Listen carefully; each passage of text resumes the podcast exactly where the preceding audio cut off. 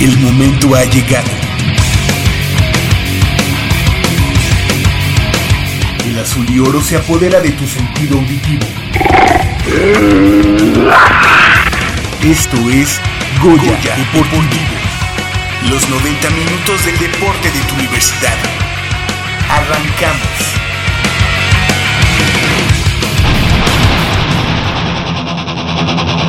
Clasifican más Pumas a la Universidad Nacional 2017. Pumas Oro a reencontrarse con el triunfo ante el México en la intermedia de ONEFA.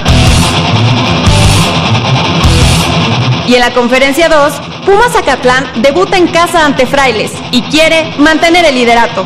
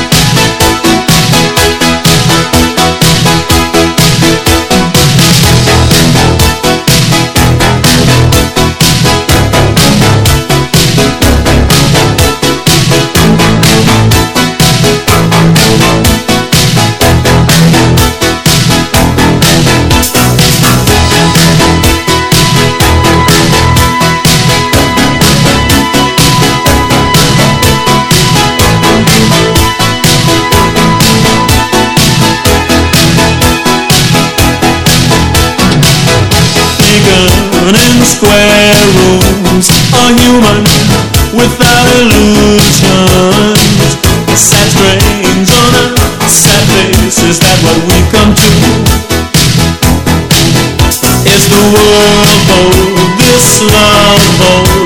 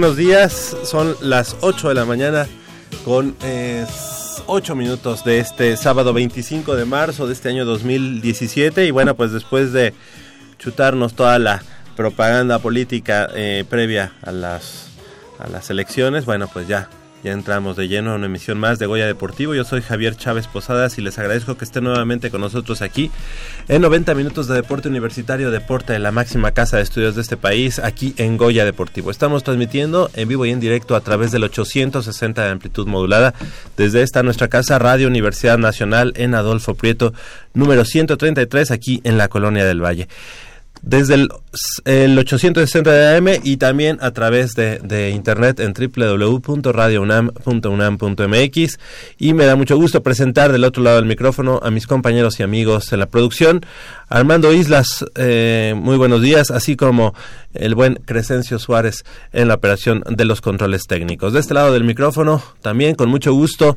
eh, saludar a mi compañero y amigo Leopoldo García de León Polito. Muy buenos días, ¿cómo estás? Buenos días, Javier. Buen, pues estoy un poco eh, atizado con el resultado de los Pumas el, el domingo pasado. Ya lo comentaremos. Hay, hay mucho que platicar sobre el respecto a la, eh, funcionamiento del equipo que no ha sido del todo este digamos eh, satisfactorio y pero ya lo analizaremos más a fondo y, vámonos con lo que tenemos, Javier. Claro que sí, y es que, bueno, pues también tendremos información del fútbol americano, que como ya escuchábamos ahí en la entrada, el día de hoy, apenas cuando, cuando el equipo de los Pumas Oro, Pumas Ciudad Universitaria, se esté eh, presentando ante su público en el estadio Roberto Tapatío Méndez de Ciudad Universitaria, hoy en punto a las 15 horas, pues ya hay campeón, así que bueno, pues ya como que eh, este, este, pues certamen, este campeonato se fue muy rápido y como un poco sin sabor, pero bueno, pues ya hay campeón y apenas el equipo de Pumas Oro se estará eh, presentando allá en Ciudad Universitaria. También el conjunto de los Pumas Zacatlán, que hoy en punto a las 13 horas a la una de la tarde estará eh, enfrentando allá en la Facultad de Estudios Superiores Acatlán al conjunto de los frailes de la Universidad del Tepeyac en lo que será la jornada número 2 de la intermedia de ONEFA. Esto en lo que mm, eh, es la, em, la conferencia número 2 de la intermedia de ONEFA. Y bueno, pues antes, antes de eso, para iniciar, eh, pues vamos viendo a los eh, muchachos, a los jóvenes, a los universitarios que ya tienen un lugar en la Universidad Nacional que este año 2017 se llevará a cabo allá en eh, la Universidad Autónoma de Nuevo León, allá en Monterrey. Y bueno, pues, ¿qué les parece si iniciamos con eh, el ajedrez? Y es que encabezados por Elvira Alarcón Morales de la Facultad de Ciencias, quien es medallista de oro de la edición 2016 de la Universidad, Cuatro fueron los ajedrecistas de la Universidad Nacional que lograron el pase a la justa del 2017 durante el regional de la especialidad que se llevó a cabo del 18 al 20 de marzo pasados en el Salón C del Hotel Fiesta Inn al sur de la Ciudad de México.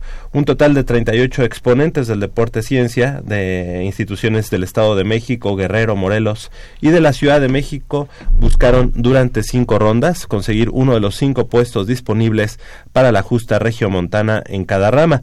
En este sentido, la UNAM consiguió, como ya decíamos, cuatro puestos, la, la Universidad Anáhuac un par, el Instituto Politécnico Nacional también dos, dos eh, exponentes del ajedrez, al igual que la Universidad Autónoma del Estado de México. Y nos da mucho gusto en esta mañana tener aquí en Goya Deportivo a nuestros amigos que ya tienen eh, que ya están clasificados a la Universidad Nacional y que son en este sentido Fátima Ávila Bautista de la Facultad de Filosofía y Letras. Muy buenos días, Fátima, gracias por estar con nosotros. Muchas gracias.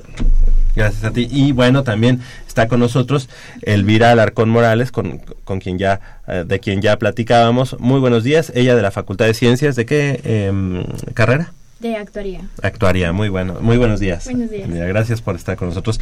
Y también nuestro eh, amigo Luis López Raigosa, él de la Facultad de Economía. Muy buenos días, Luis. Hola, ¿qué tal? Buenos días. Pues antes que nada, felicidades, felicitaciones porque ya están en la Universidad Nacional y bueno, platíquenos. También, también eh, clasificó nuestro amigo Sergio Morales García, también de la Facultad de Ciencias. Él no está en esta mañana aquí con nosotros, pero bueno, pues le mandamos un saludo, un saludo y la felicitación. Y la felicitación, obviamente, para ustedes.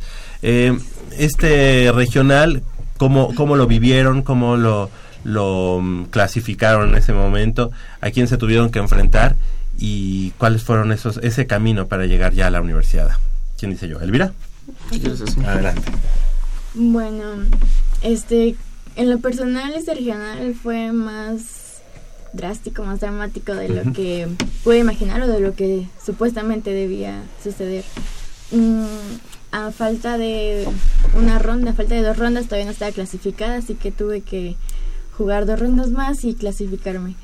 Este, me enfrenté contra compañera de la UNAM, em, también una chica de FES Acatlán, me parece de la UAM, UAMEX y no, nada más ellos. Ok, y en tu caso, Elvira, que tú ya tuviste la oportunidad de estar en el 2016, que ganaste una medalla de oro para la universidad, eh, ¿qué representó el, el hecho de nuevamente ya tener tu pase al certamen nacional como es la universidad? Bueno, pues estoy muy contenta por eso. Um, realmente sí era algo que esperaba sin embargo, como, como te comentaba, así como que hubo un momento en el certamen que dije, creo que este año va a ser más difícil. Pero estoy muy contenta y pues espero tener un resultado igual o pues mejorarlo. Claro. Eh, en el caso tuyo, Fátima, Fátima Ávila de la Facultad de Filosofía y Letras, ¿de qué carrera eres? De historia. Historia. ¿Y desde cuándo practicando el, el ajedrez? Ya tiene varios años, hace ocho años que Ocho practico. Ok, ¿y esta sería la primera universidad a la que vas? Sí, es la primera. Ok, ¿Qué- ¿cómo te sientes? Sí, estoy muy emocionada. No, no pensé pasar en primer lugar. No, no lo pensaba. No pasó por mi cabeza. ¿Qué- qué, eh, ¿A quiénes te enfrentaste en esta Pues en sí, esta me ronda? enfrenté a jugadoras muy fuertes. Por ejemplo, a la que anteriormente me había ganado en el estatal, eh, Jessica del, del Poli, pero finalmente sí le pude ganar en esta etapa. Ah, le ganaste. Y en este caso pasan primero y segundo lugar. No, pasan los, los Cinco primeros lugares cinco. por rama. Ah, cinco lugares por Entonces, digamos, esta chica Jessica también pasó. Ah, Sí, quedó en tercero. un tercero. Ok, perfecto.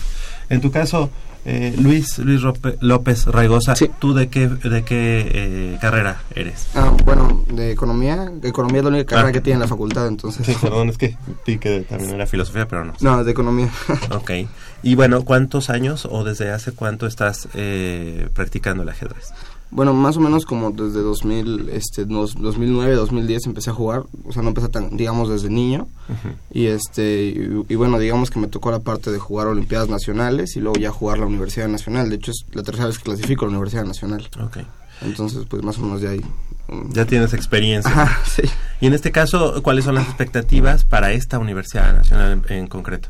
Pues bueno, eh, el, ¿O pro- cómo te ha ido en la el problema que habíamos tenido, o que tiene la UNAM en, la- en el sentido de que eh, la universidad también brega por equipos, o sea, aunque es un deporte individual, todos clasific- los clasificatorios eh, nos permiten llevar más jugadores para que pues sumamos para por equipos, ¿no? Entonces, el problema que había tenido yo es que había sido el único hombre que había calificado, de hecho las chicas el año pasado, no solo Elvira ganó oro, sino las chicas en Ajá. el equipo de las, de las mujeres hizo, hizo mejor primer lugar, entonces eso fue muy bueno.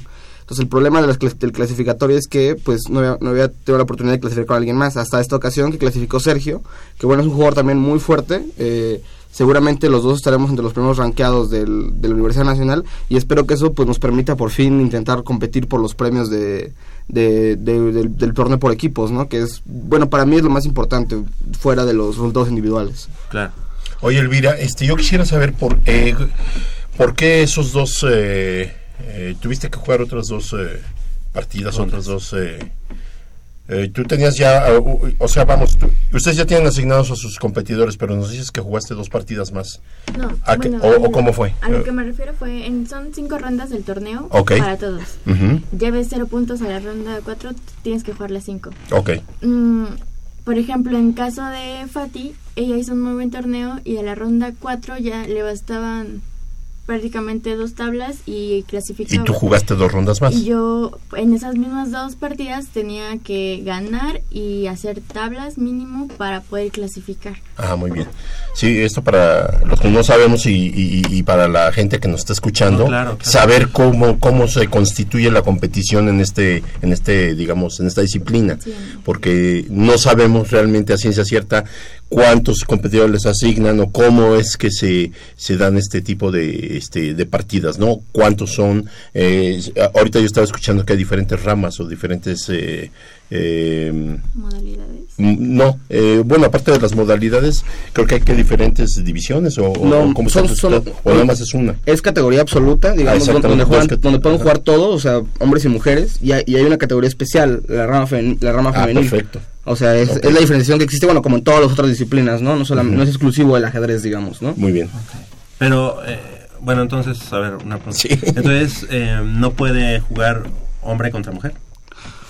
Bueno, en la universidad estrictamente no lo sé, eso habría que checarlo, pero en general en ajedrez es un deporte eh, que te permite eh, competir hombres contra mujeres, niños contra adultos, etcétera, ¿no? Porque Ah, digamos que este, la diferenciación física no existe o no se presenta en la competencia o no es un factor determinante para la victoria, ¿no? Entonces, en teoría, una mujer podría participar con los hombres porque en teoría es categoría absoluta y categoría femenil o rama femenil, pero eso habría que checarlo con las reglas de la universidad, ¿no? Ah, ok. Y aparte, participan como por equipo. Sí, haz de cuenta que, bueno, vamos a En suponer este que caso, ustedes, las dos niñas, y, bueno, nada más ustedes dos.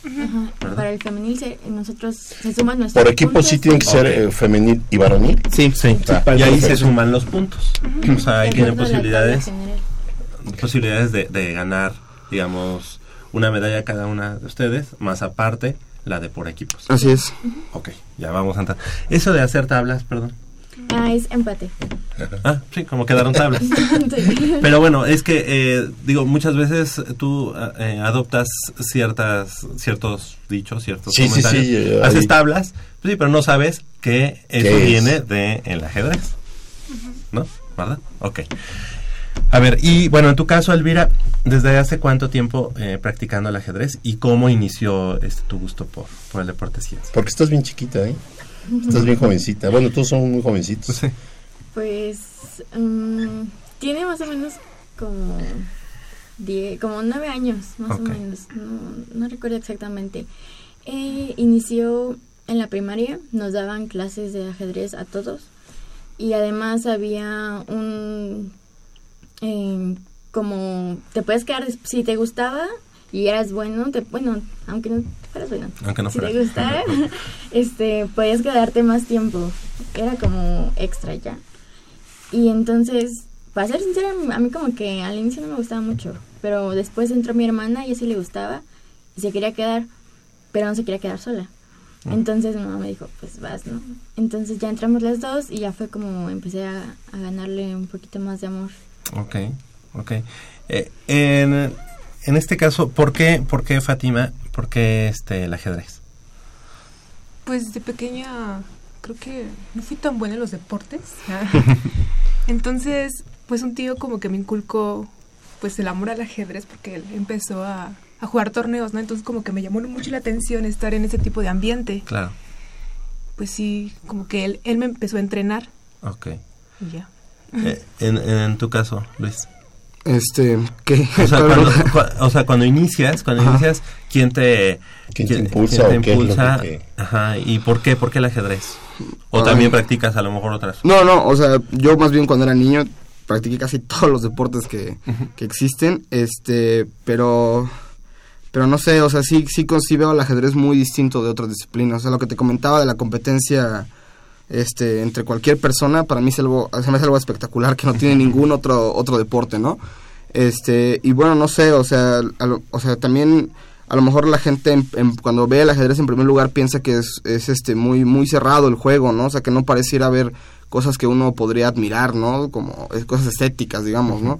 Pero eso precisamente es lo que creo que lo hace tan especial, o sea, el necesitar tener cierta cierto conocimiento para poder apreciar esas cosas que en, en principio son mucho más complejas que, pues, por ejemplo, en el soccer que ver un gol, ¿no? O sea, sí, sí, prefie- sí necesitas este, más conocimiento para poder apreciar, pues, las cosas más interesantes del ajedrez. Claro.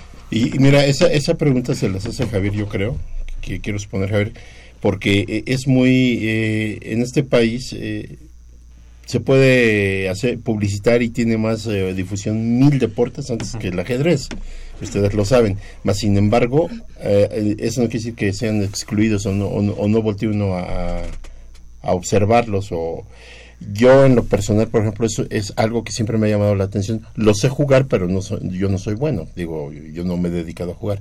Lo sé jugar le entiendo.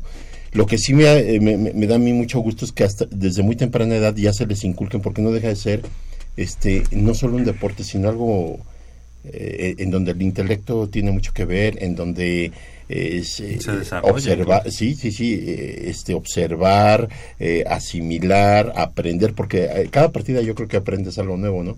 Entonces es muy interesante que los, lo- lo- los radioescuchas sepan que hay opciones y opciones muy buenas y muy positivas para los jóvenes, que ahora hay tantas distracciones como los, los videos.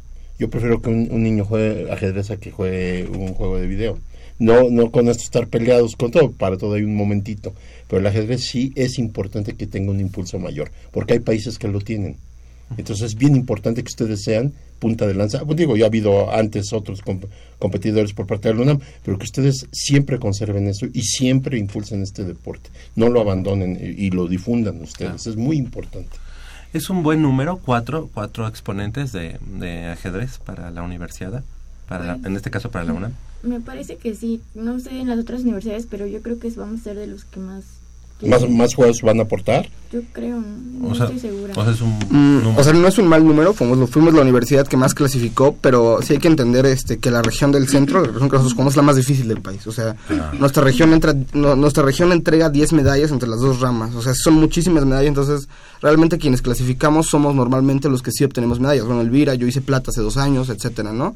Este, los chicos de la Náhuac venían ganando medallas entre los dos, demasiadas. Entonces, sí es un buen número, pero yo no dudaría que hay un, más universidades en regiones, sin demeritar, más débiles, que lleven más jugadores, ¿no? O sea, Claro, la región del se- norte, la región del sur. Sí, o sea, que es muy difícil más. que alguien pase el equipo completo, ¿no? O sea, que imagínate que hubiéramos pasado, no sé, los eh, ocho que competimos, ¿no? Eso hubiera sido muy complicado. En cambio, hay otras regiones donde sí creo que se podría dar eso. ¿Por qué? Porque no es la misma, o sea, no es, no es el mismo grado de dificultad que en esta, esta, región. centro es donde se concentra más eh, el- la- las medallas y, digamos, el mejor nivel. Bueno, al menos, por ejemplo, en los hombres, los últimos cinco años, el, el campeón ha sido de esta región. O sea, eso, eso sí habla de que, de que sí es mucho, muy Es difícil. que hay muchas universidades, Javier, aquí. Particularmente la. Universidad Autónoma del Estado de México, que tiene, bueno, un apoyo brutal al ajedrez, o sea, al deporte en general, pero particularmente al ajedrez, y la Universidad de Anáhuac Norte. O sea, son las universidades, digamos, difíciles, bueno, la UNAM y el Politécnico por la cuestión este, académica, que siempre llegan nuevos, nuevos este, jugadores o nuevos estudiantes, sí crece mucho, muchísimo el nivel, o sea, de verdad es, es, much- es un regional muy difícil porque, porque hay muchos jugadores fuertes, ¿no? O sea, no... Sea, no, no lo contamos como si fuera mero trámite calificar, o sea, sí, sí requiere muchísimo esfuerzo a comparación, bueno, la verdad es que de otras regiones, ¿no? Sí, claro, no es poca cosa, ¿no? No. Eh, Este, este comentario que nos dice Luis es muy importante para saber en qué, en qué, o sea, de qué parámetros estamos. Sí, este, y en, en qué aguas se están moviendo, ¿no? Claro, Porque exacto. aquí está la iberoamericana, está la metropolitana. Digo, hay Ah, no, sinfín sí, de claro, universidades, o sea, ¿no? sí, sí. Entonces yo creo que por lo mismo hay más competidores y más ca- más este chance de, de clasificar, pero de otras universidades y a lo mejor nos clasificaba uno de la UNAM, dos del POL y cositas así, ¿no? Así o sea, que es. estuviera más distribuido, Así es. digamos, el, la participación. Y en este Sí, caso, digo, es, es ciencia, es intelecto, es, eh, pero también es un deporte. ¿Cómo se vive el hecho de representar a la, a, a la institución en la que ustedes estudian? O sea, ¿cómo se vive el representar a la UNAM? Pues a mí, a mí me agrada mucho. Eh, no sé si el hecho de representar a la máxima casa de estudios es como de... No sé, me hace sentir orgullosa. Además, por ejemplo, no sé, supongamos, eh, están luego en las gacetas, ¿no? Que sales, este... Es como que los demás te ven y dicen, wow, ¿no? Qué padre que la UNAM alguien tenga gente tan talentosa, porque no, o no so- solamente hablo de ajedrez, sino en general Sí, sí, sí. ves todas las notas y es como wow. Claro. Es, está súper Es padre. importante. Entonces, como que sentirme de, de esa parte de... A ver, yo les hago una pregunta rápida. En los deportes, eh, digamos fútbol, béisbol, pues practicas hasta con los cuates en la cascarita. ¿Y ustedes cómo practican? Vamos a suponer, en casa, ¿cómo le hacen, por ejemplo? Hay quien les ayude, o sea, sus papás, Ah, sus por hermanos. ejemplo, sus- mis hermanos sí juegan ajedrez. Ah, ok. Juan bien. Porque vamos a suponer, este, yo en casa, aunque quisiera jugar, pues no, no tengo con quién jugar. Ajá, qué triste. Ah, sí. Digo, porque Claro. No es algo que todo el mundo todos. le guste. Bueno. ¿cómo le hacen en, en un caso así? Este, en ese sentido, el ajedrez es el deporte que más libros tiene. O sea, ma- hay, Ah, o sea, ok. hay muchísimos libros, pero, pero o sea, tampoco es tan distinto a otros deportes, ¿no? O sea, bueno, yo, por ejemplo, a- de cara a este semestre, para prepararme, me fui una semana a Cuernavaca a entrenar, ¿no? O sea, entonces no es como tan distinto, no sé si es pretemporada, por así decirlo, ¿no? y tienes que estar este, trabajando. Yo creo que el problema con el ajedrez es que hay menos personas capacitadas para poder entrenar. O sea, no hay una metodología como en otros deportes. Entonces, digamos que los esfuerzos que, ya ni siquiera decir a nivel nacional, sino los esfuerzos que se han hecho a nivel internacional, este, sí requiere muchísimo trabajo de la persona y conseguir un buen entrenador, porque te digo, no hay mucha gente en México que realmente esté capacitada para hacer un buen trabajo como entrenador. Qué bien. Fátima, De- ¿ibas, ¿ibas a decir algo al respecto? Ah, pues sí, te estaba diciendo de pues que practico en mi casa en- con mis Con hermanos y pues ya afuera pues con el mismo grupo de amigos que juegan ajedrez, ¿no? Además, no sé, este, no sé, a lo mejor estoy diciendo algo que, que no, pero como, como precisamente tiene mucho que ver eh, eh, el intelecto y la parte mental, a lo mejor va- vas manejando, vas en el transporte y a lo mejor ya incluso vas pensando jugadas o, o qué hubiera hecho si es si es si esta este movimiento hubiera hecho mi rival. ¿Sucede eso? Sí, Sí, incluso cuando bueno, estás comiendo. ¿Ya ves? Hasta cuando- Es que ve, tú sales a- de chavito, tú sales a la calle, aventas una pelota y se juntan y luego, luego a jugar, ¿no? Aquí tú sales Más con tu tablero de ajedrez y quiero ver quién se sienta así y yo juego, ¿no? Bueno, igual si lo hay, ¿no? Ustedes que ya Sí, son porque torno- además ya tienen un Sí, círculo. ya pero, tienen pero un es que también, o sea, social. ni siquiera es el tablero, o sea, no es necesariamente un tablero, o sea, el ajedrez se puede jugar sin nada, o sea, lo puedes jugar mentalmente. Claro. Porque tú puedes sostener la posición en tu cabeza, entonces no necesitas un tablero, no, no necesitas, pues, o sea, no necesitas nada para jugar ajedrez, ¿no? Claro. Entonces eso es eso lo que lo que tú nos preguntabas pues es cierto, o sea, incluso en la comida alguien una vez me dijo que el ajedrez es el único deporte donde antes de jugar y después de jugar se sigue hablando de- del deporte mismo, ¿no? O sea, y eso te, te lo juro que pasa en cualquier competencia de ajedrez. Seguro. Qué, Pues, qué interesante. Qué, qué interesante y además este qué orgullo que tenerlos aquí y una pregunta también, ¿se echan Goya? ¿Ahorita? O sea, ¿echan Goyas ustedes antes de, de empezar o De cuando partida, termina? cuando te- o cuando ya termina la partida, no sé. La verdad Muy no. pocas E- e- eso nos falta. Bueno, a lo mejor la situación no se presta tanto, ¿no? Digo, no por ustedes, sino porque a lo mejor la competencia, a lo mejor están solos, ¿no? Ni modo de pararme y, y echármela solo, ¿verdad? Pero puede ser. Es que bueno, también el ambiente sí creo que sí es distinto. Digamos, llegas a la sala, silencio. silencio. Sí, claro. ¿Y cada partida tiene un límite de tiempo? Mm, pues cada jugador tiene 90 minutos para terminar su partida, más 30 segundos. Cada, cada jugada que realices se te suman 30 segundos.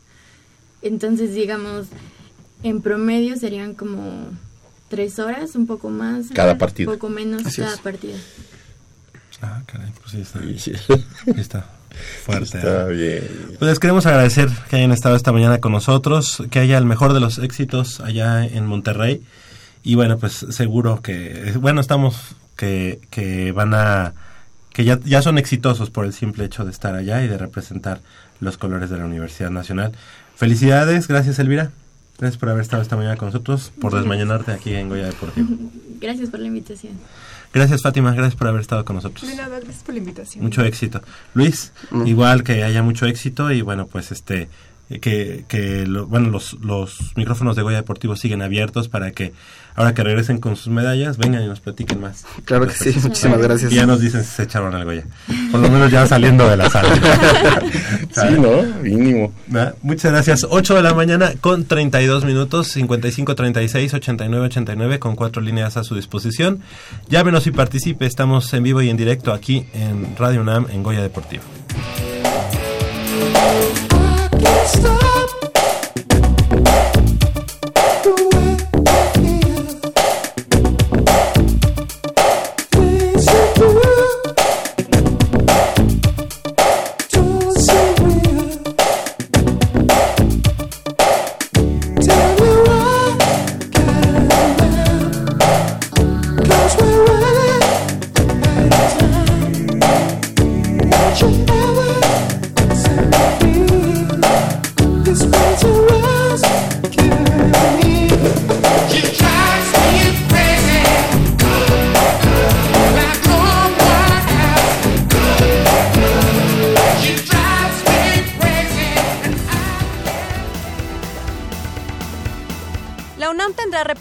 De alterofilia en la Universidad Nacional 2017, con un equipo que terminó de conformarse por 12 Pumas, quienes alcanzaron el boleto a dicha instancia durante el regional que se efectuó en la Universidad Autónoma del Estado de México. La justa clasificatoria contó con la participación de 76 alteristas, quienes buscaron el primero y segundo lugar de cada división para acudir a Monterrey.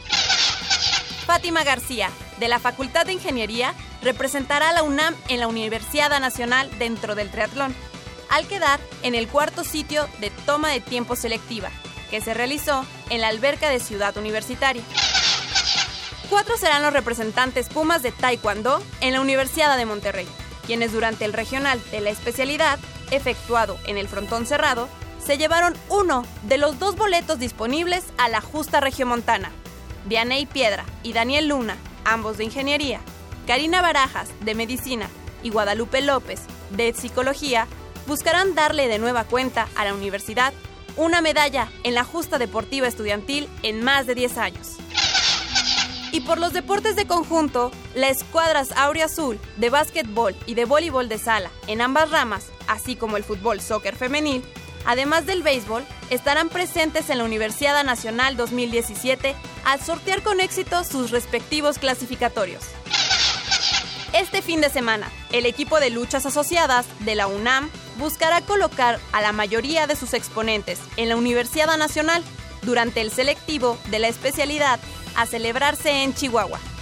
De la misma manera, el representativo de esgrima Auriazul intentará colarse a la justa deportiva en Monterrey durante el selectivo para la disciplina que se desarrollará en la Sala de Armas de Ciudad Universitaria.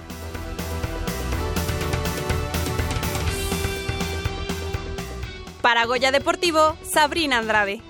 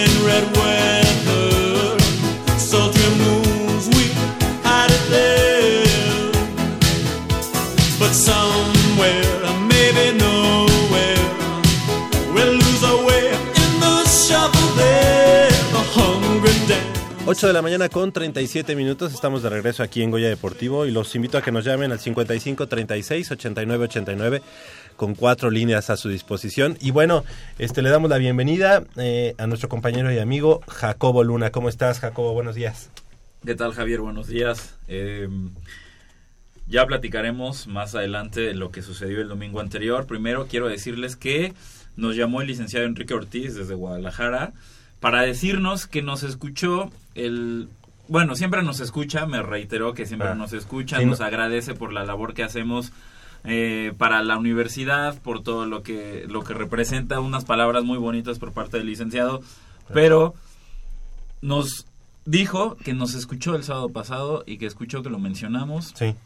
Porque que hablamos de él y entonces dijo, voy a llamar, me voy a gracias. reportar con mis amigos de Goya Deportivo y nosotros Gracias. le mandamos un abrazo, le agradecemos sus palabras y pues que sepa que aquí tiene una casa y que pues está abierta para cuando Claro que sí, venir. claro que sí. Y le mandamos un saludo. Es que hace una semana, eh, Polito, tú mandaste un saludo, ¿no? A. Zapopan. Y yo dije, pues ya que está el saludo por allá, pues que se dé la vuelta y ahí vea a, eh, nuestro amigo, el licenciado Enrique Ortiz y a toda su familia. ¿Verdad? Que siempre nos escuchan. Sí, sí, sí. Y bueno, pues un deporte que ahorita hacíamos cuentas o hemos estado rememorando eh, desde hace cuánto que no se jugaba en la Universidad Nacional y que obviamente por ende no tenía eh, clasificación hacia Universidad Nacional es el softball. El softball que yo recuerdo, el último equipo que yo recuerdo, a lo mejor estoy mal, pero es el de 1999 o el año 2000.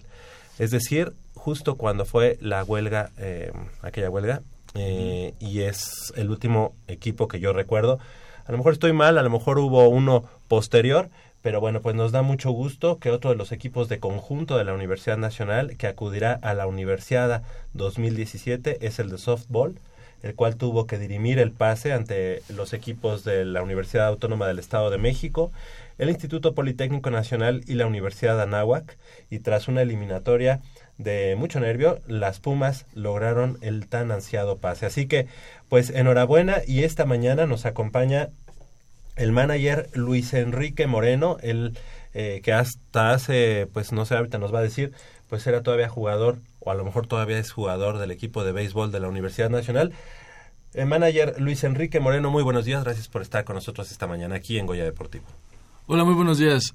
Les quiero agradecer la invitación por estar aquí con, con las jugadoras, con todos ustedes. Les agradezco mucho también la oportunidad de darnos a conocer, ya que el deporte está resurgiendo. Exactamente, el softball, ¿verdad? Aquí en la Universidad Nacional. ¿Cuándo fue el último este mm, año en el que estuviste representando a la universidad en béisbol? El año pasado. El año Ah, pues, pasado fue Ya, lo dijo todo. Pasado reciente. ¿Y estudiante o ya? Estudiante. egresó? ¿De qué facultad? de Contaduría y Administración. Perfecto, pues bienvenido y felicidades y también a eh, dos jugadoras que están con nosotros y ellas son Rebeca Casillas, ella eh, estudiante de la Facultad de Psicología. Muy buenos días, gracias por estar con nosotros. Hola, buenos días. Y también eh, nuestra amiga Patricia Rivermar, ¿sí lo dije bien? Sí, está bien. Rivermar, de la Facultad de Derecho. Muy buenos días, gracias por estar con nosotros. Buenos días, gracias por la invitación. Felicidades, felicidades chicas. Ustedes, este, ¿desde hace cuánto practicando el softball? Ah, bueno, yo Rebeca. desde hace tres años apenas. Tres años y dónde iniciaste eh, antes de llegar a, a Pumas. Pues estoy todavía jugando en la Liga de Anáhuac. Ok. ¿Por qué, por qué el softball? Porque, bueno, mis papás, bueno, mi papá juega béisbol desde que es chico, al igual que su papá y su hermano. Y entonces decidieron entrar al béis con mi hermano y pues empecé a ver a las niñas que también jugaban soft, y pues decidí eh, meterme. perfecto. En tu caso, Patricia. Yo tengo casi 15 años jugando, soft- bueno, béisbol, empecé jugando béisbol en la Liga Mexica, pero no sé, desde los 11, 12 comencé a jugar softball y pues no, no, me, no me he detenido.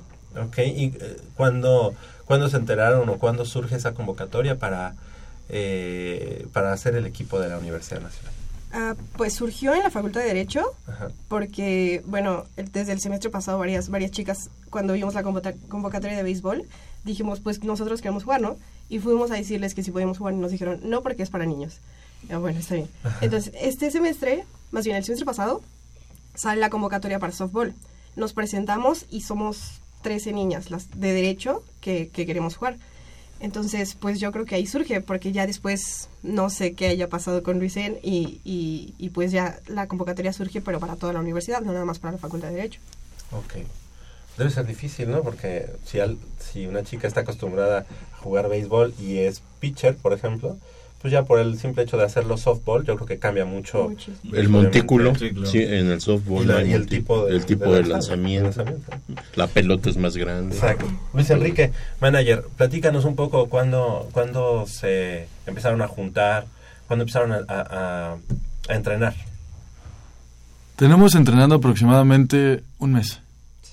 Un mes con muy poco espacio porque no teníamos el campo habilitado para nosotros. Estaba, A pesar de que es de softball. a pesar que softball, el campo lo tenían ocupado la disciplina de la cross y me parece que Tocho Bandera. Digo, no, es- estaba todo lleno de pasto, sabemos que el terreno no debe ir así. Se acondicionó a las prisas, la verdad, para, para un regional, pero creo que quedó bastante bien para poder salir con el evento. Un poco complicado también jugar contra los equipos que se nos presentan y el terreno. Claro. Porque digo, querramos o no, está bastante complicado jugar en un terreno lleno de bordes. Claro. Claro. Lu- Luis Enrique, ¿y cuál es el...?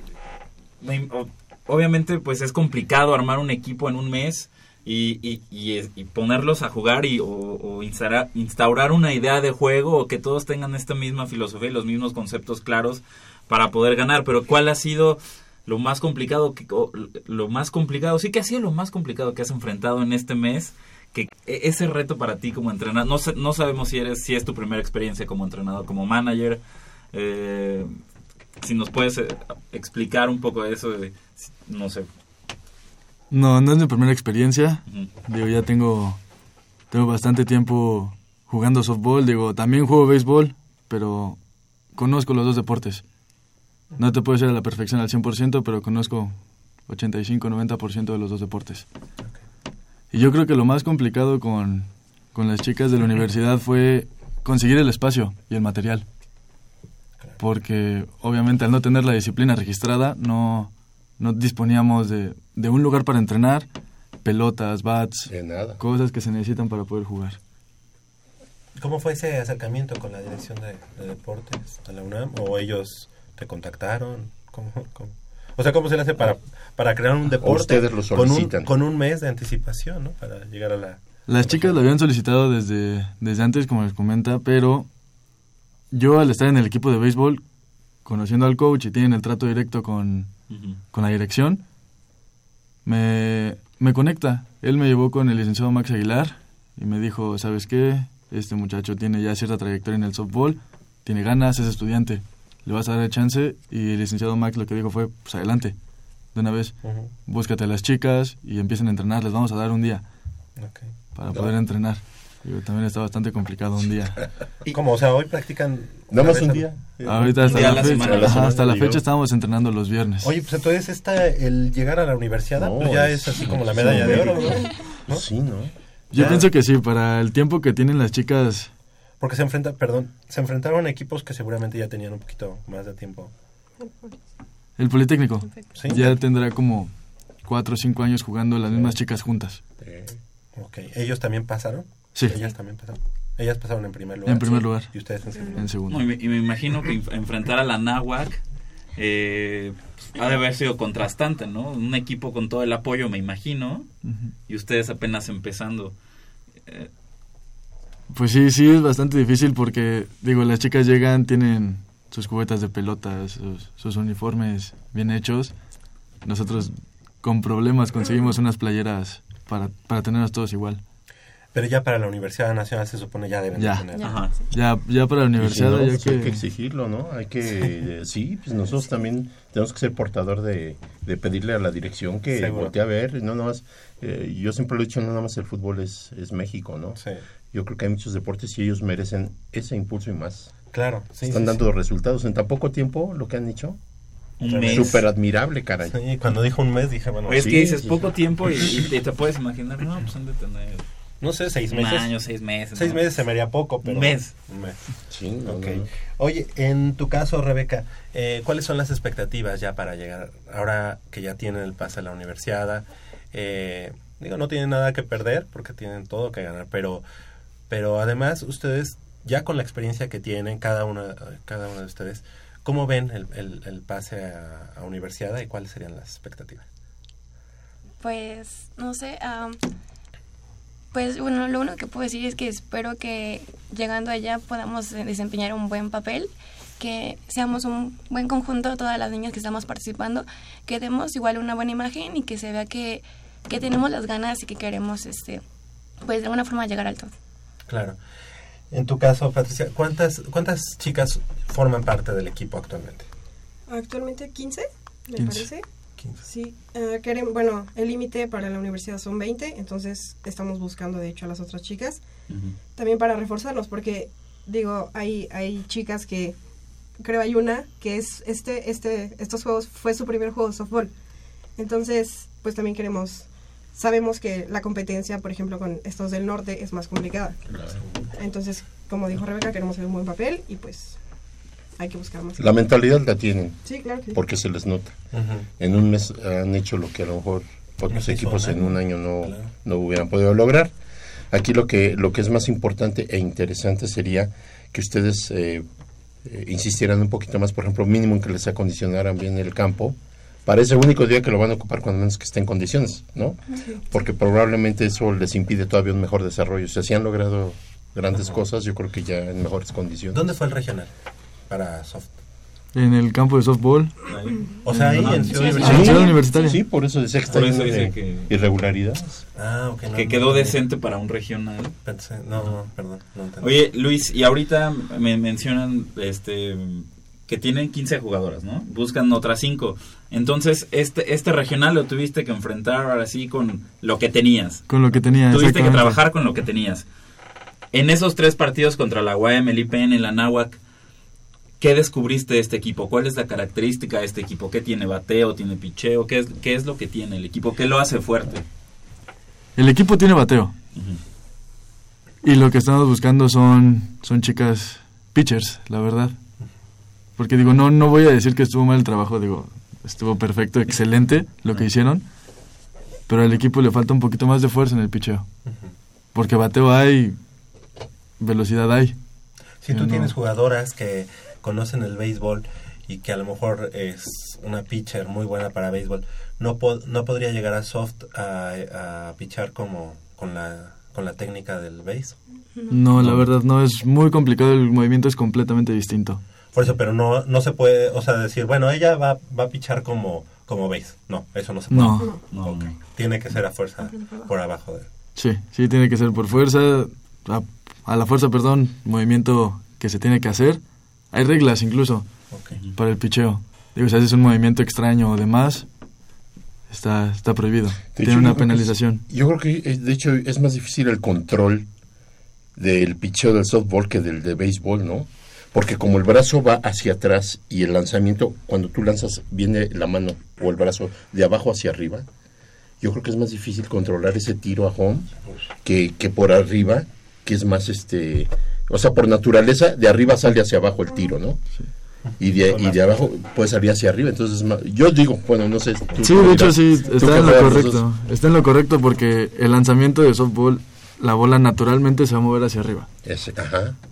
Siempre. Ese es el caso. Entonces, yo sí pienso que es un poco más difícil el lanzamiento de softball, digo, soltar ¿Y la para pelota darle efecto también abajo. es más difícil por abajo del brazo? Sí, ¿O es tendría que tener buena fuerza en la muñeca.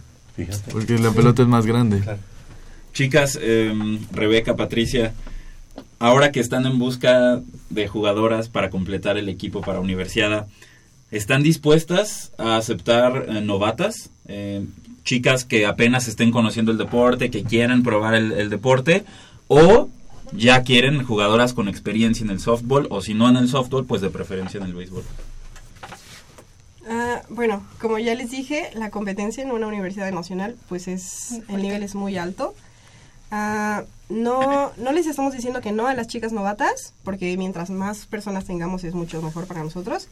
Pero para una competencia como de este nivel, sí nos interesaría más personas con O experiencia. sea, aceptarían más de las cinco personas para completar la plantilla, pero eso es- es teniendo en cuenta que se- sean novatos, no los contemplarían tanto para la competencia, ¿no? Sí, así es.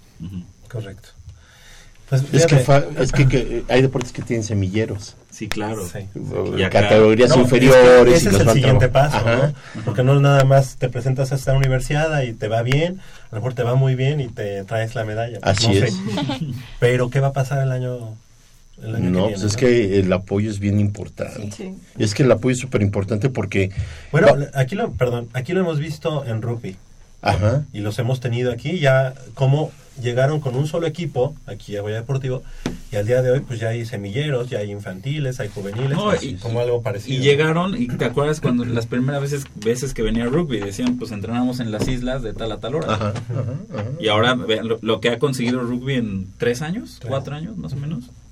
Han avanzado muchísimo. Pero tocaste un punto muy importante para ti. Muy, muy, muy... eh, la competencia ya está encima. Entonces, desafortunadamente, las chicas novatas sí sirven, claro que sirven, pero eh, sería un proceso de a ellas a, a mediano y largo plazo. Y ahorita ellas requieren un poquito de más de, de gente con más experiencia y con, Pues ya sí, con, que sea mayo. competitiva para que les ayuden. Ahora, pero el hecho de que tengan que o que entren en una vez a la semana, pues también es los pone en desventaja. Eso porque o no pueden estar en el diamante de, de béisbol, pues solamente para la, para el hecho de, de, de Sí, entrenar, ¿no? Ajá, lanzar, este... Bueno, en cual- El- cualquier el- caso, la- ¿no? las dimensiones del cancho, de la cancha de softball son más pequeñas que las de béisbol. Sí, mucho más pequeñas. El, el- el- digamos que eh, el pitcher de, de su montículo, en este caso no hay montículo, a home es también más corto. Más el- corto. Entonces sí se podrían más o menos acondicionar a- en el campo de béisbol o definitivamente no les serviría de nada. Digo, de poder acondicionarnos y adaptarnos al campo se podría, Pero pero, no las es- dimensiones. Perdemos dimensiones, no sería lo, lo correcto. Digo, porque en un campo de softball, no sé, no sé si lo sepan, la parte que es como interna del diamante tiene pasto en el de béisbol. Así. El de softball no tiene. Sí, no, Así es. No hay montículo. No hay montículo. Entonces sí nos afectaría bastante adaptarnos a un terreno con pasto cuando vamos a llegar a una competencia nacional donde los campos son exactamente de softball. ¿Y por qué, bueno, y cuál es la promesa de, no sé, de la dirección de deportes? ¿Por qué nada más un día? ¿O ustedes no pueden más días? ¿o cómo? Ahorita logrando el pase se nos abrieron más días para entrenar. Digo, el campo lo van a dejar así en lo que en lo que viajamos. Les interesa también que entrenemos. Tenemos ya tres días a la semana en un horario ya más amplio. Digo, nos dieron nuestro espacio, ya nada más falta el material. Digo, y el esfuerzo de las chicas es lo que nos va El material, el casco. en cuanto a este, cascos, pelotas, bats, lo que se Eso necesita. todavía, ahorita, Está muy... eh, muy ¿eso poco ustedes lo pusieron ahorita? Sí. Sí, para los juegos que tuvimos, no, cada quien llevó su casco, su bat- sus pelotas. Y con eso jugamos. ¿Tenemos fotos? Sí. A ver, comunícame, ah, comunícame con los de, este, ¿qué? La dirección de deportes, por favor, vamos a... Al rato que los vean. les- Sí, por favor, unos coscorrones por ahí, te encargo. Este, pues la verdad es que qué qué orgullo que, que con esta con esta historia que tienen, pues al día de hoy tengan el pase a la Universidad Nacional. Yo le tengo un especial cariño al softball, aunque nunca, jamás en mi vida he practicado ni béisbol, porque mi, porque mi papá, que en paz descanse, era el deporte que practicaba. Ah, aunque él me llevó al fútbol americano y yo me enamoré del fútbol americano, él practicaba softball allá en, en Vidrio Plano de México, donde trabajaba. Y bueno, el softball siempre en casa teníamos bats y manoplas mm, diferentes, porque son más grandes, ¿no? O eran más grandes, no sé. Sí, son de la diferente pelota forma. era- La pelota es más grande y más el grande. guante tiene forma distinta. Ajá, Pero por más que me quiso meter al base o al soft, no, yo no me dejé. Así que le tengo mucha, mucho cariño a este, a este Sí, deporte sí, y me da sí. mucho ¿Qué marcas son las pelotas? Las pelotas que se usan en las competencias nacionales son Azteca. Azteca. Es que no son muy com- comerciales, tú difícilmente encuentras una. ¿En dónde las...? las Ahí Venustiano Carranza, ¿no? Yo creo. ¿En dónde No, las...? aquí en la ciudad no hay forma de conseguir pelota Azteca. Digo, las que conseguimos para, para el torneo fueron las que se compraron por fuera. Que ¿Pero en son- dónde las consigues? Yo las conseguí con un... con ¿Fuera un de México en dónde? cosas. ¿En algún estado de la República? En el norte, todo es en el norte. Allá está la fábrica, de hecho. Wow. Entonces- Los equipos del sureste también son fuertes, como en el béisbol. Pero ya en la península, ya lo que es Yucatán. Yucatán, ese es el equipo fuerte. Ok. ¿Saben ya qué rivales van a enfrentar en la universidad? Aún no, aún no nos comentan en qué grupo quedamos. No tenemos ni la fecha de salida. Entonces ya tenemos que también apresurar a la dirección a que nos digan todo eso. Porque ya, ya está encima. Pero todo. tienen un- un- una idea general de, la- de las universidades que podrían enfrentar allá. Eh, Chihuahua, Sinaloa. Chihuahua, Sinaloa, Sonora, incluso la de Tamaulipas, Baja California. ¿Tenemos alguna jugadora que sabe por allá o? No. ¿No? No, la verdad no. Todas son de aquí. Bueno. Pues este, así se hacen muchas cosas aquí Pues en sí, la pero, pero a, a- mí, a mí me desespera que, que las autoridades sean tan, tan pasivas. De hecho, mira lo que nos dice O sea, an- Luis Enrique está muy bien. O sea, ya ahorita tuvieron que conseguir ellos pues, sus cascos, todo. Ya consiguieron el pase y ya con eso pueden exigir mucho, ¿no? Oye, ajá. Qué, qué lamentable que sea así y no al revés. Oye, ¿no? eh, y no, exacto, no, no- sería más, eh, digamos, propio decir, bueno, es que tenemos estos deportes y estamos esperando a que lleguen jugadores. O sea, ¿por qué la convocatoria la tiene que ser? ¿Por qué tiene que pedir el alumno? ¿Por qué no la dirección tiene que decir, dentro de mis cuarenta y tantos deportes hay el softball? Pues sí, Y está, y entonces, ¿sabes qué? De hecho, yo creo que si no llega a la Universidad Nacional el deporte softball como tal, pues en la UNAM hubieran dicho, no, pues. No pasa nada. pasa nada. No, pero es que, es que, ¿sabes? Por ejemplo, lo de softball sí es sorprendente porque siempre va de la mano con el base. Sí. Siempre, siempre, siempre. sí, sí. Siempre va de la mano. Un caso como el rugby lo podríamos entender. Bueno, ¿quién va a practicar rugby en México, no? Por ahí podríamos El entender. mismo lacrosse. O el mismo lacrosse. Pero el softball, cuando el béisbol lleva toda una vida en la universidad. Y a, nosotros aquí platicando y ustedes. no, pero por ejemplo, eh, este, en la NCAA, el fútbol americano, pues obviamente es el fútbol americano, pero hay torneos que pasan por el, por el Ah, no, claro. canal de la NCAA y tú estás viendo a todas las universidades practicando, ¿no? O sea, de- y en un nivel pues, tremendo, ¿no? Esto no solamente pasa en la Universidad Nacional, sino es parte de la falta de infraestructura y de cultura deportiva que hay en México. Sí, claro. Bueno, pues que... Pues para mí es no doble ni triple, es todo el mérito, todo lo que ustedes hagan siempre, este, exactamente, Gracias. siempre va a, este, a brillar por luz propia, porque lo que se hace es un esfuerzo mayor. Mira, de por sí el estudiante tiene horas de estudio, horas de traslado y horas de, de alimentos. A eso súmale tu entrenamiento. Entonces eso quiere decir que ustedes hacen el esfuerzo mayor, cuando que el esfuerzo mayor debería ser al revés. De por parte de las autoridades, eh, facilitarles las cosas. Pero vamos a pugnar, y yo creo que los, la- las- los micrófonos de Radio UNAM se deben de escuchar en la dirección del deporte para que les poniendo precisamente el primer, la primera piedra eh, de, en este deporte para re- que, para que resurja en la Universidad Por Nacional. Sí, porque existía, porque existía como Sí, tal. Por increíble que parezca. Oigan, y yo no me quiero quedar con las ganas de preguntarles cómo fue ese camino hacia la clasificación, o sea, contra, bueno, ya sabemos que contra la UAM, el Poli y la Náhuac, pero ¿Cómo ¿cómo, le- le ganaron a cada uno de ellos? A ver, venga, es que Ok, fue, fue un poco complicado en cuanto al criterio de desempate. Porque... ¿Les pasó algo así como México en el Clásico Mundial de Béisbol? Muy parecido, muy parecido. Digo, nosotros nos enfrentamos contra la Universidad de Anáhuac, ganamos, digo, se, se nos dieron las cosas, hicieron bien trabajo las chicas. El Politécnico, no, no tengo otra forma de decirlo, pero honestamente nos pasó por encima. Tienen años practicando las chicas juntas, o sea, ya como equipo ellas tienen años. Y a ellas les vale, ¿no? A ellas, yo creo que Sí. dijeron ganarle a Pumas, pues ya Es lo máximo. no me importa que tengan un mes entrenando. Claro. Sí, yo platicando con el entrenador de, de Politécnico me dijo, pues la verdad el equipo bueno son ustedes, venimos a ganarle a ustedes. Y se vio, honestamente se vio. Y en cuanto al juego con el Estado de México, poco complicado, la misma falta de gente fue lo que nos afecta. Digo, hubo una situación extraña con un forfeit en ese juego, pero se mantuvo el carreraje que, que teníamos hasta el momento en el encuentro. Que dio die- de- quedó, incluyendo las carreras que se nos marcan por forfeit, 18-15. Íbamos arriba, estábamos en el marcador 18-8 al momento que se marca el, el forfeit. Pero nos favorece que se hayan quedado las carreras así como estaban. Digo, las 18 que anotamos nos favorecieron, nos ayudó en el criterio de desempate. Ok. Bastante, y gracias a eso fue que, que pudimos pasar. Ok, bueno, pues ojalá conozcamos su uniforme ya cuando sea... Sí se los mandaron a hacer ya, ¿verdad? Ya estamos en Ya eso. está en eso. Ok. ¿Ya fueron a modelar? ¿Tienen marca? ¿Les, les dijeron va a ser de tal marca? ¿O No, va a ser la no, no marca de, marca. que va a vestir ¿Homa a- o Mikey? No, yo creo que Homa. ¿no? Creo que es home.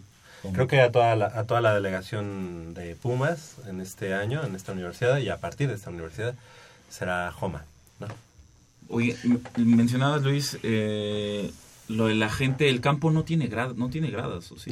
Es nada más No. lo que puedes ver de la rejita, ¿no? Ajá. Exacto, sí. De hecho, no es hay, bien también pues, como- sino como... no hay como tal una caseta. Digo, Sí. está ahí, pues como varada en la nada, por fuera del terreno, unos, pues, ¿cómo te puedo decir? Un- Una banquita banquita. de concreto. Sí. Entonces, no, no hay gran cosa. Digo, la gente que fue a vernos, que nos estuvo apoyando, se le agradece también, la verdad. Desde la, atrás de la reja. Atrás de la reja y en la grada de los campos de americano. Americano. Sí.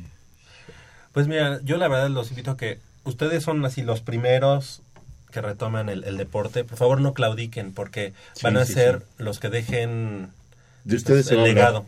De ustedes se va a hablar mucho. Sí, así que por favor no, no se vaya, no se vaya, no, no este, se No nos desanime. dejen. a lo mejor a ustedes ya no les toca disfrutar muchas de las cosas, pero quizá, no sé, con lo que se ahorren de las medallas para la carrera Para nocturna, Puma, ajá. pues es que son carísimas esas medallas, ¿no? Como a 300 pesos cada Sí, una. no, no son de oro, con baño de oro. No, pero les queda mucho tiempo a ustedes, chicas. ¿En qué semestre Sí. están? Yo en segundo. Segundo. Yo estoy en décimo. No, una Pero, maestría y un doctorado. ya está arreglado. ¿Cuál es el problema? ¿Qué te Especialidad, gusta, derecho maestría, civil? doctorado. Internacional. Eh, necesitamos Muy que bien, haga muy bien. su maestría. ¿ok? Bueno, pues les queremos agradecer. Este Luis Enrique Moreno, gracias y felicidades, manager del equipo de, de softball de la universidad. Muchas gracias a ustedes por la invitación, muchas gracias por el seguimiento que nos están dando. Digo, la, las puertas del, del campo están abiertas para cuando, cuando quieran ir. De veras, invítenos. Y, y aquí los micrófonos están abiertos para ustedes cuando necesiten venir, eh, cuando necesiten eh, lanzar su convocatoria para las, las jugadas, encontrar las jugadas que les faltan, cualquier cosa. Aquí Goya Deportivo ¿A qué hora, está para ustedes. hora tienen que presentarse las chicas para entrenar si quieren irse a probar? Martes, miércoles y jueves a partir de la una. Digo, sabemos que las chicas tienen, tienen clases, Ujú. incluso tienen que comer. Entonces yo, pues, estamos disponibles a partir de la una. últimos? Ok. Ok. Perfecto. Martes, miércoles. Esto es a espaldas de la alberca. Sí. Sí. Entre la alberca y los campos de fútbol campo dos americano. de- el campo de- 2 de fútbol. Sí, para que ubicarlas más o menos. Ok. Invítenos de veras. Invítenos y yo te po- pondría entre paréntesis para entenderle. Sí. Primer lugar. Rebeca Casillas, muchas gracias, felicidades. Muchas gracias por la invitación. Y también a Patricia Rivermar. Muchas gracias. River. Mar. O- o ¿Eres River. River o eres Mar? ya te lo han dicho mil veces. ¿eh? A mí cuando me dicen Chávez, ¿y Chávez o no Chávez? Ya. De la Facultad de Derecho, felicidades y gracias por estar con Colega. Gracias. Eres mi colega. Ah, hoy no te- ¿Y hoy no te paraste? No, sí, cómo no. Se pone de pie. se pone de pie. Y el manager de la Facultad de Contaduría y Administración. Ok, son las 9 de la mañana con 5 minutos. Hacemos una breve pausa aquí en Goya Deportivo y regresamos con más información del mundo deportivo de la Universidad Nacional.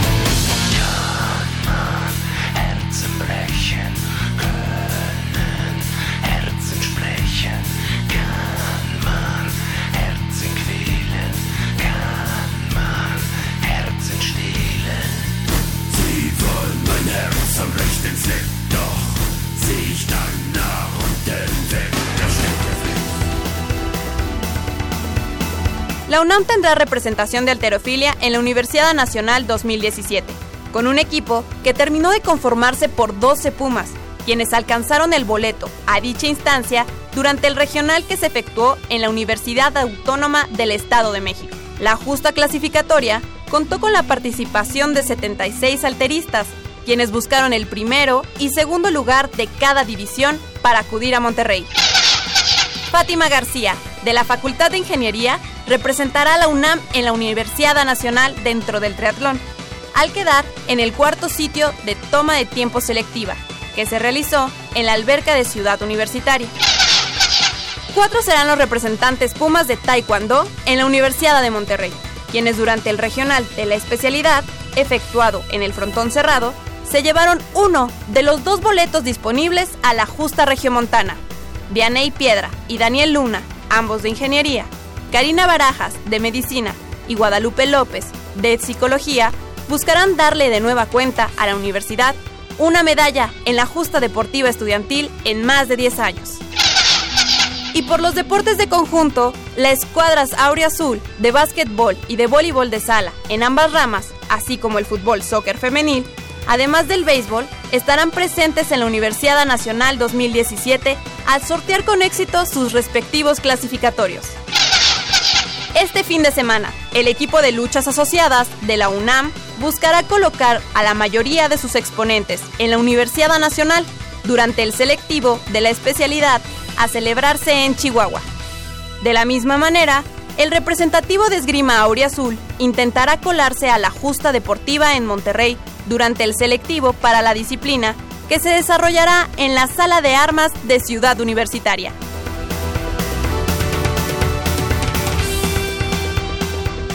Para Goya Deportivo, Sabrina Andrade.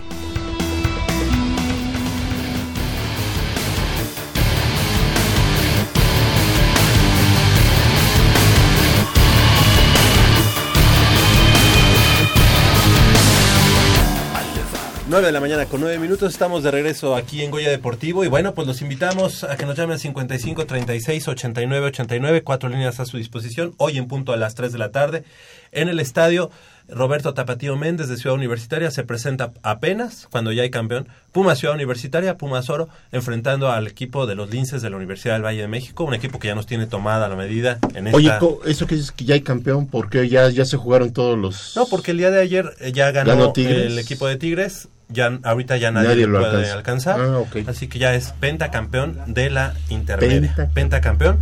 Un hecho que solamente dos equipos han, han conseguido. Los Cheyennes del Politécnico y los, el equipo de los alquimistas o ciencias químicas veterinaria en la década de los 60. En la, de- en la década de los 60 y 70 respectivamente. Pentacampeones, cinco campeonatos consecutivos. Y eh, bueno, el equipo de Pumas Acatlán hoy en punto de las 13 horas a la una de la tarde en la conferencia número 2 se enfrenta, recibe al conjunto de eh, los frailes de la Universidad del Tepeyac. Después de haber conseguido su primer triunfo al son de 9-0 Ujú. contra el equipo de Centinelas, actual campeón de, el- de la conferencia 2. Le quitó el sabor, ¿no? Este formato de round robin a la, a la intermedia 2016. Sí, 17. ¿Por qué se jugó así, Javier? ¿Por falta de tiempo o porque ya es un formato que se va a adoptar como tal? O sea, ¿cuál es la...? Yo creo que no, por la situación económica de los viajes. Ah, ok. Es decir, por ejemplo, si Pumas ya tuvo que viajar a este a enfrentar al Gaspar Más a los auténticos Tigres, en la posible semifinal o en la final iba a tener que volver a, a- a- A a viajar. viajar. Entonces, yo creo que esa situación económica, que es salvo el conjunto de los auténticos Tigres, todos los demás sí les hace falta dinero. Claro. ¿no? Todos Claro. los auténticos Tigres no, no dice, ah, no, no voy a México a enfrentar, porque todos los demás equipos sí son del, del, del Valle de México o de Toluca, como son los Potros Salvajes, los Cheyennes, las Águilas Blancas, eh, los Burros Blancos y los Pumas. Entonces ellos sí tienen que hacer muchos gastos, viajes, vamos. pero Sí, tienen ese, ese, Sí. ese apoyo. ¿no? Teníamos eh, una llamada telefónica que no pudimos concretar porque seguramente está ya en la Facultad de Contaduría y Administración, y, Administración, y ya ven que eh, Ciudad Universitaria no es, ter- no es territorio Telcel. Entonces queríamos llamarle a nuestro buen amigo, el coordinador de actividades deportivas de la Facultad de Contaduría y Administración, que es el exjugador de Pumas Ciudad Universitaria y ex capitán del mismo, del mismo conjunto, Félix Buendía, quien nos iba a platicar de que el día de mañana se, ha- se va a llevar a cabo una carrera más conmemorando eh, un aniversario más de la, carrera de administración. En este caso, de la carrera de administración. Todavía el día de hoy, hasta las 12 del día, se puede inscribir y en ese mismo momento le dan su este paquete de corredor. Así que la invitación está hecha para que el día de hoy vayan y se inscriban hasta las 12 del día y el día de mañana eh, con salida y meta en el Estadio Olímpico Universitario festeje con la Facultad de Contaduría y ahí sí va- van, ¿Son a ver cinco kilómetros y Cinco. Cinco no? nada más. Nada más cinco. Cinco. Está Cinco. Sí. 25 minutos, media hora. media, ya, ya acabaron. dame media hora. ¿no?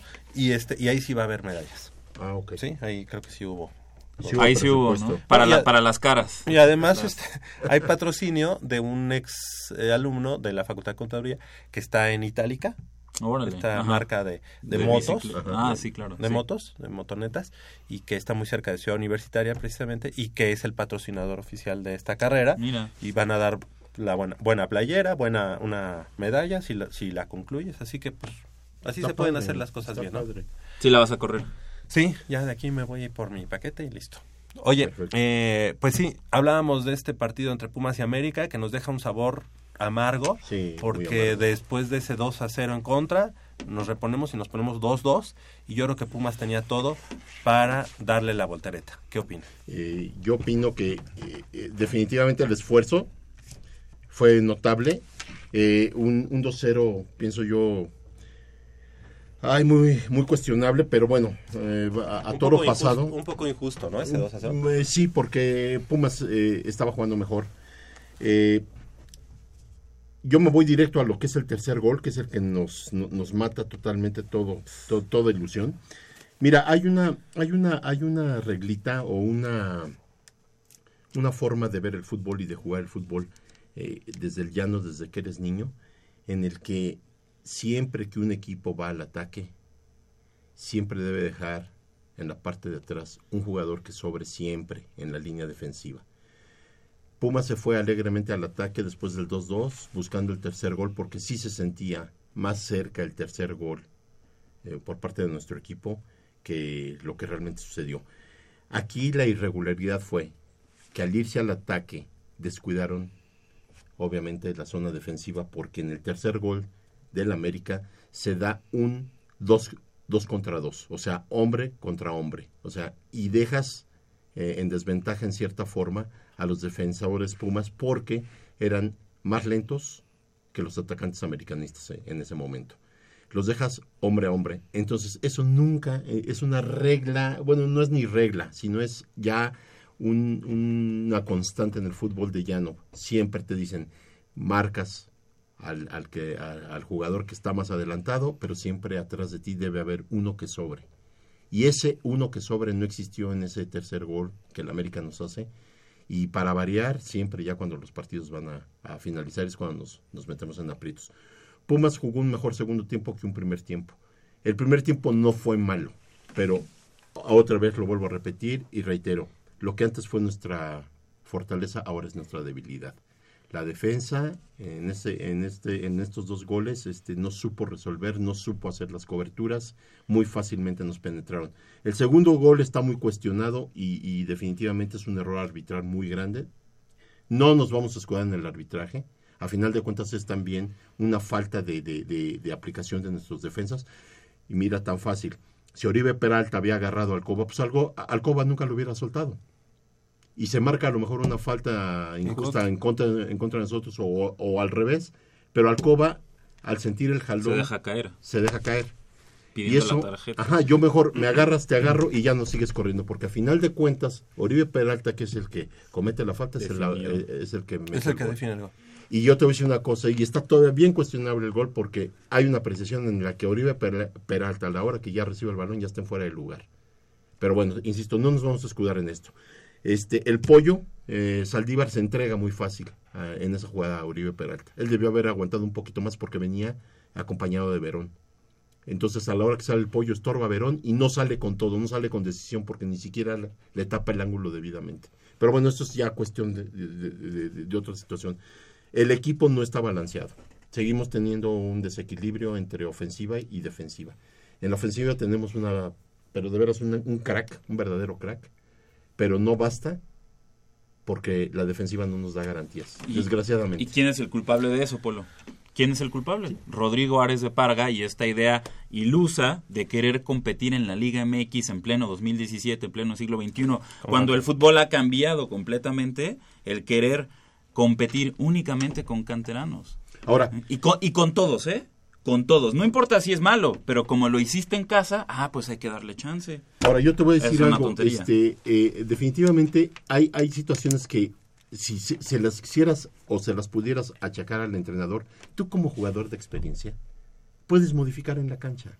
O sea, tú, a mí tú me puedes decir, haz esto, haz lo otro, pero si yo estoy viendo, yo conozco, tengo la experiencia de un Verón, digo, ¿sabes qué? Sí vamos por el tercer gol, pero ya no es posible que nos estemos desbordando. Era un momento en el que estaba Verón y Alcoba ya andaban de delanteros, prácticamente. Y estábamos empatados. Estábamos empatados. Entonces ahí el, el, el- el- el- el de experiencia debe decir, sí, ok, tú me estás diciendo, pues yo me quedo atrás. Yo me quedo atrás porque estás dejando a dos de nuestros jugadores más lentos, los estás dejando con de los dos más hábiles. Y mira que este Abraham González alcanza a barrer a, este tipo William, creo era. o- William da Silva, ¿no? Ajá, William. Lo, lo tropieza con el balón.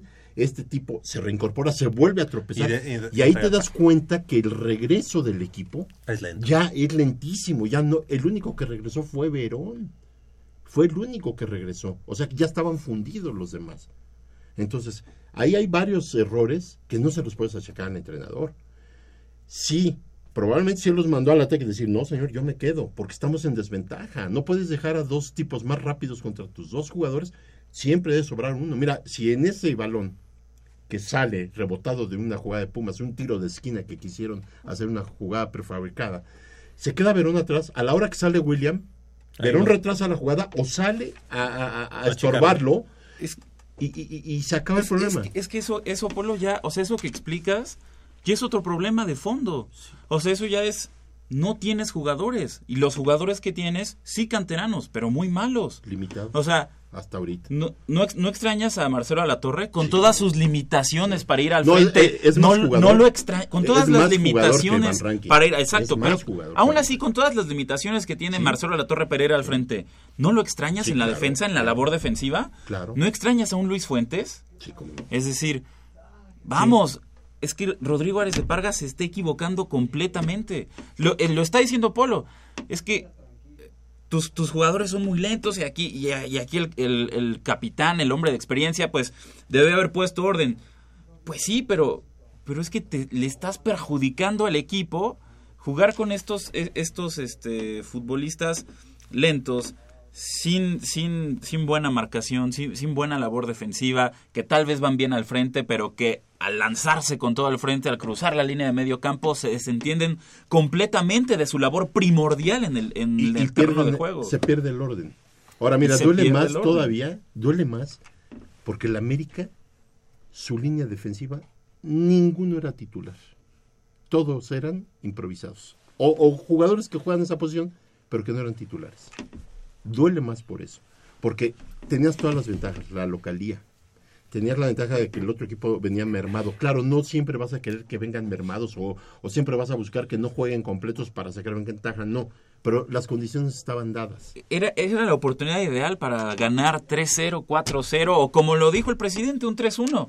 Tenías la, la mesa puesta para dar un golpe de autoridad ante América el odiado rival. Aquí el problema es que aparte de que pierdes tres puntos, que son importantísimos a estas alturas ya del torneo, revives a un equipo que estaba en la mediocridad, muerto prácticamente, lo revives y lo metes a zona de clasificación.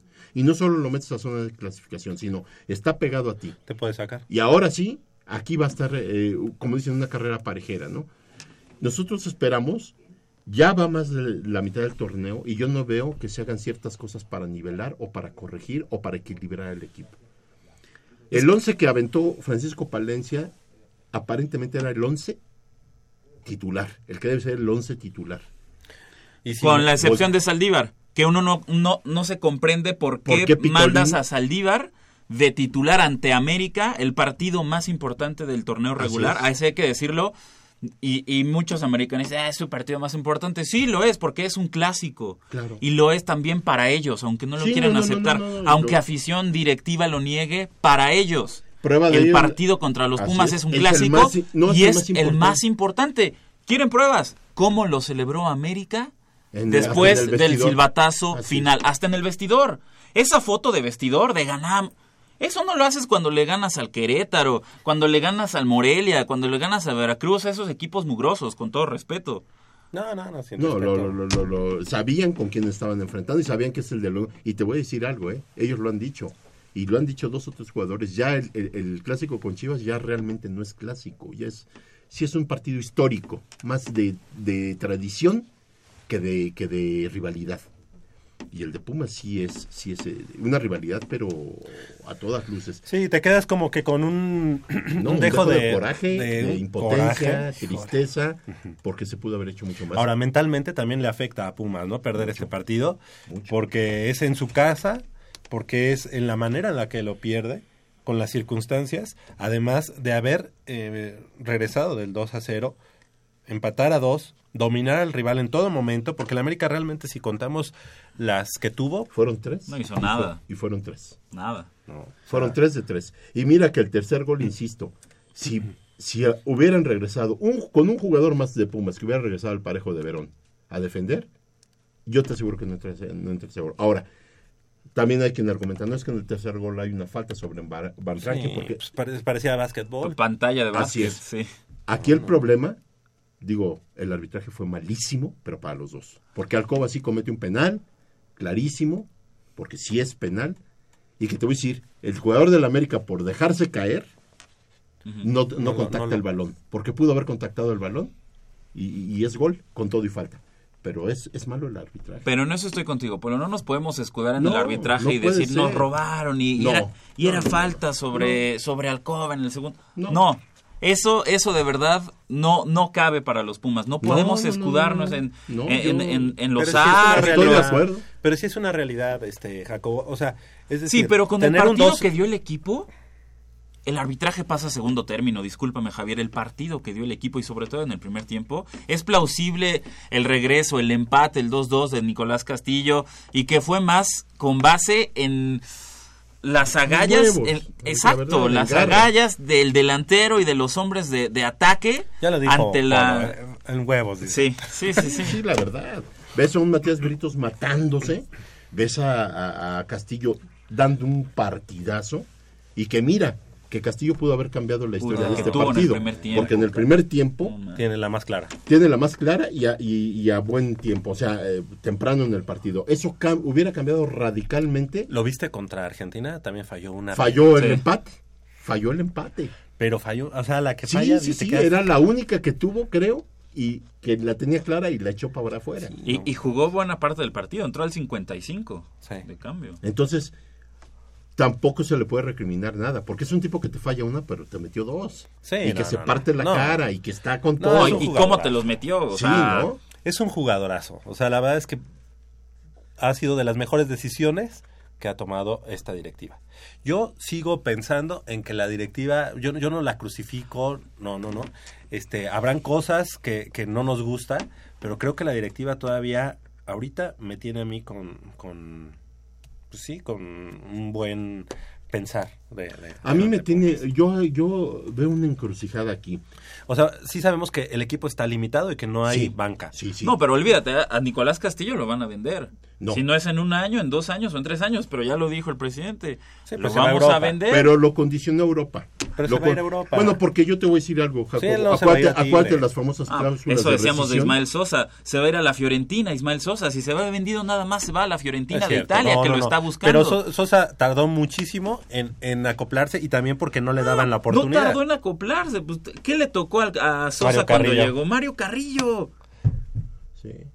Bueno, yo te voy a decir algo. Ahorita, si queremos creer, si queremos creer, es cuestión de cada uno y ahí sí muy respetable. Si queremos creer en lo que ha dicho este directivo, que dice que nada más saldría para Europa y siempre y cuando le convenga al jugador, está bien, porque las famosas cláusulas de rescisión están reguladas por FIFA y si llega la Fiorentina o la Juventus, que ¿cuál es su cláusula de rescisión? Este, eh, 30 Tanto. millones, ahí están tus 30 millones Sí, y, cuánto? sí, y me sí. lo llevo porque me lo llevo. Eso. O sea, eso se podría dar en un momento dado. Aquí, a mí lo que me revienta es que luego, luego lo fácil, ¿no? Y, y eso sí lo critico porque es lo que hace Tigres en todos los niveles. Voltean nada más a ver, ah, Pumas, tiene este, este, ah, órale, pum, pum, pum, pum, pum, pum. Y los tiene jugando en sub-20 y los tiene en la banca y ya aca- acabaron con Espericueta, por ejemplo, con el chavito este. Entonces nada más son caprichitos del ingeniero y del Tuca Ferretti y nada más nos- a mí me revienta porque nada más nos están jodiendo, nos están fastidiando. Digo que nos dejen trabajar, ¿no? Esa es la verdad. Sí, es que- claro, la, de- la directiva también no pone candado. Lo malo es que, por ejemplo, a Tigres lo único que, lo único que le sobra, lo único que le sobra es dinero. Es dinero. Es dinero. Sosa ahora. La Sosa banca, ¿no? ahora es banca con Banca, Tigres. ya es banquita. Banca con Tigres. Cuando Ismael aquí, sería- Sosa. cuando aquí, imagínate, con Castillo, ¿qué, qué No, dupla haría? ¿Te imaginas? Ah, mira, a este equipo, regrésale a Ismael Sosa. Ah, a bueno. Luis Fuentes. Ah, pero deja de soñar, o sea, o sea, Sosa, hay cosas que no van a Fuentes. suceder. Y yo, y yo te cambio a la torre por el chispa. Nada más regrésale a esos tres.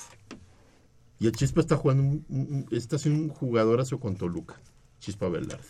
Entonces, imagínate, sí está mal. eh, yo no sé, eh, esta incógnita que yo, yo traigo, digo, este tipo cuando llegó el directivo no habrá visto algo dentro del eh, que haya tenido que decir, si tienen que ir estos, porque la situación está así medio pesada. No lo sé, es algo que... Fíjate que Pumas, si algo tiene, es que no, nunca se, Ventila se ventilan cosas. esos tipos de cosas. Ajá. Y es, es positivo. Pero yo, sí hay, hay ciertas lecturas en los jugadores. Yo desde el principio me di cuenta que, que Matías Britos al principio no hacía clic con la gente. Sí, no. Y al día de hoy es muy difícil que, que, que voltee a la tribuna y le aplauda a la tribuna. Pero ¿Por qué? Porque le tocó un momento en el que incluso él fue cuestionado y, y se- lo abucharon. está, está resentido. No, está pero, pero, sabes que es, es, Sí. es paradójico porque tú vas a esperar a los Pumas a cancha 2 a que terminen su entrenamiento y todos te todos te reciben de buena manera. Oye, este Súper Matías, me regalas tu firma, me regalas Súper una bien. foto. Todos sin ninguna bronca. ¿Saben quién es el único Verón. pedante? Darío Verón. Y lo digo con, con las bueno, no, no, porque sí es una grosería. Darío Verón. Darío Verón ni siquiera se para para tomarse una foto con el aficionado. Verón, una foto. Ah, sí, órale, dale. Así, así de que dices, ¿es real que admiramos a este tipo? Es un jugadorazo, me queda claro, pero como persona, el agradecimiento que le muestra al aficionado. deja mucho que desear. A lo mejor él, cree que deja nos- mucho no, que desear. A, a lo mejor él cree que con, con su fútbol ya está más que pagado. Digo, yo, yo no sé, pero sí, sí le falta esa ser carismático en ese aspecto. Y bueno, pues retomando esta situación, hoy juega contra Cruz Azul un partido amistoso. Yo creo que tiene que servir para mucho, no, no perder ritmo, tratar de eh, pues eh, pulir más detalles porque se- yo sigo viendo un Pumas, insisto, desequilibrado totalmente, no está las fuerzas parejas. eh, podemos tener un ataque a veces muy letal, pero si no, ten- no sabemos defender o no sabemos eh, guardar el orden en la cancha, nos van a seguir este, vacunando. ¿Y sabes qué, Polo? ¿Sabes qué, Javier? ¿Sabes qué es lo más importante? En estos partidos contra Cruz Azul, amistosos en Estados Unidos, ahí sí pon a jugar a Pablo Jaques, ahí sí pon a jugar a Alfredo Saldívar, ahí sí pon a jugar a Kevin Escamilla, no en los partidos más importantes de, de cada torneo. Lo hizo Palencia hace seis meses Oye, que tú ya la en el Azteca con Kevin, no con malo, ¿eh? Lo hizo Palencia contra Tigres con Pablo Jaques y lo vuelve a hacer contra América con Alfredo Saldívar. Que a mí Jaques no se me hace mal. No, no se me hace mal jugador, pero no está para jugar contra Tigres el pase a las semifinales de la Conca Champions. Está para jugar contra el Honduras Progreso y el W Connection en la fase de grupos, punto, no más. Son las 9 de la mañana con 30 minutos y estamos llegando al final de esta emisión. Del otro lado del micrófono, Crescencio Suárez en la operación de los controles técnicos, así como Armando Islas Valderas. Y de este lado del micrófono nos despedimos, Leopoldo García de León Polito. Gracias. Este, pues que tengan un excelente fin de semana eh, y la próxima semana no, este, se reinicia el fútbol y esperemos que le vaya bien a todos nuestros equipos representativos. Así es. Jacobo Luna, muchas gracias. Gracias, y pues a la espera de la reanudación y el resultado del partido contra Cruz Azul para Bueno, ver qué, qué ofrece Pumas. Yo soy Javier Chávez Posada, les agradezco el favor de su atención, no sin antes invitarlos y recordarles que el próximo sábado en punto de las 8 de la mañana tenemos una cita aquí en Goya Deportivo con 90 minutos de deporte universitario, deporte de la máxima casa de estudios. Hasta la próxima.